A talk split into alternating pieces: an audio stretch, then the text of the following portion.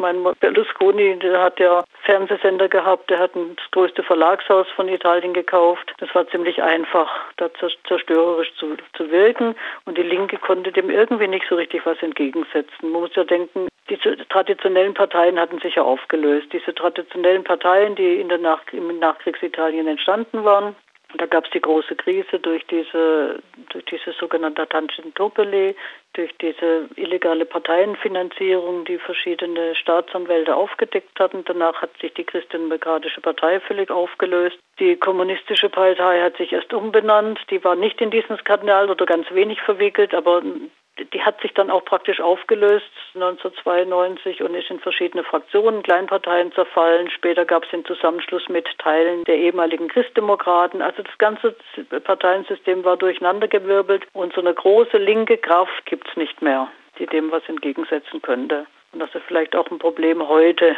wenn ich sage, was sollen denn die Leute eigentlich wählen?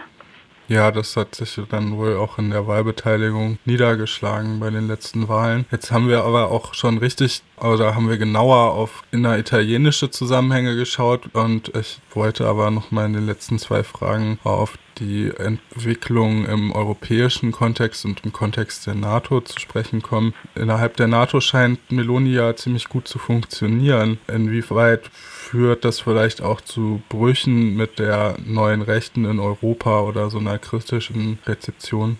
Da kann ich jetzt ganz wenig dazu sagen wie die Rechte da reagiert, wie gesagt, nee, kann ich, kann ich ganz schlecht was dazu sagen. Ich kann da was dazu sagen, die Rechte innerhalb der EU. Ich sagte ja, der, die Meloni hat ja eigentlich immer gegen die EU gehetzt, wenn es ihr gepasst hat ins Programm.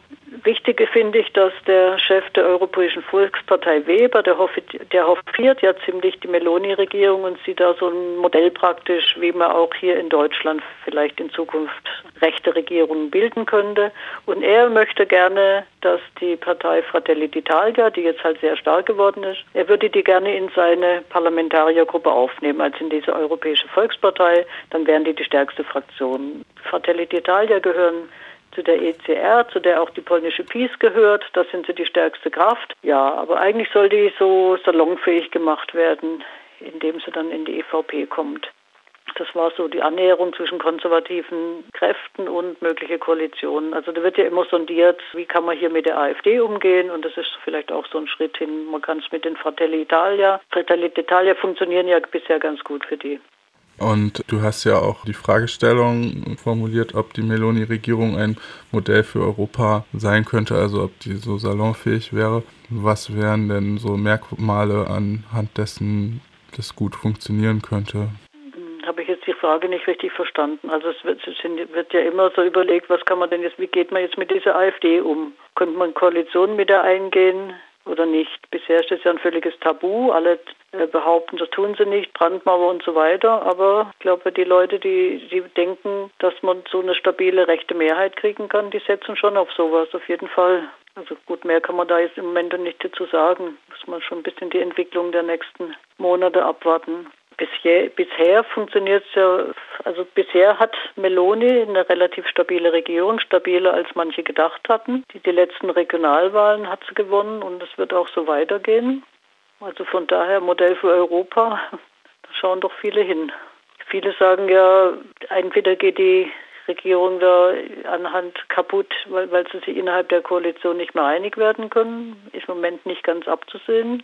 Also Fratelli d'Italia war ja eine kleine Partei, die gar nicht so richtig über das politische Personal verfügt, um ihre ganzen Posten zu besetzen mit fähigen Leuten. Also sie Meloni besetzt bestimmte Posten mit alten Faschisten, äh, mit Verwandten, denen sie vertrauen kann. Da gibt es auch ziemlich durchgeknallte Typen, die dann auf irgendwelchen Partys mit, mit dem Revolver rumballern. Ihr Ex-Lebensgefährte, völliger Sexist, macht eigentlich unglaubliches Personal. Und trotzdem schafft sie es irgendwie, wie soll man sagen, so vielleicht in sozialen Medien oder in einer bestimmten Art von Presse als eine glaubwürdige Person aufzutreten sie schafft es irgendwie authentisch rüberzukommen als so eine Frau, die sich äh, von unten hochgearbeitet hat, die sich in dieser ganzen Männerwelt durchboxen muss. Das ist schon ziemlich irre.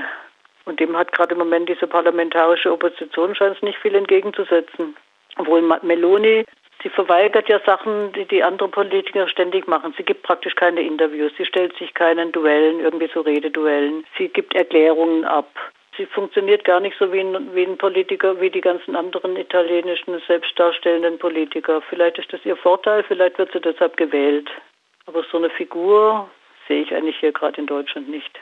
Ich denke, das große Problem ist einfach diese Selbstabschaffung der Linken oder dass es kein linkes Projekt gibt im Moment, das eine Perspektive entwerfen könnte. Das ist doch das große Problem. Das ist nicht die Stärke, denke ich, dieser Rechten, sondern die Schwäche der Linken die man gerade hat. Es gibt einen Haufen soziale Probleme in Italien. Ist das Einzige, was der Linken da eingefallen ist, der parlamentarischen Linken, ist, dass man einen Mindestlohn einführen soll von 9 Euro. Lehnt die Meloni-Regierung natürlich ab, weil das wäre ja eine Katastrophe für ihre ganzen Kleinunternehmer, die sie gewählt haben. In Italien verdienen viele Leute keine 6 Euro die Stunde.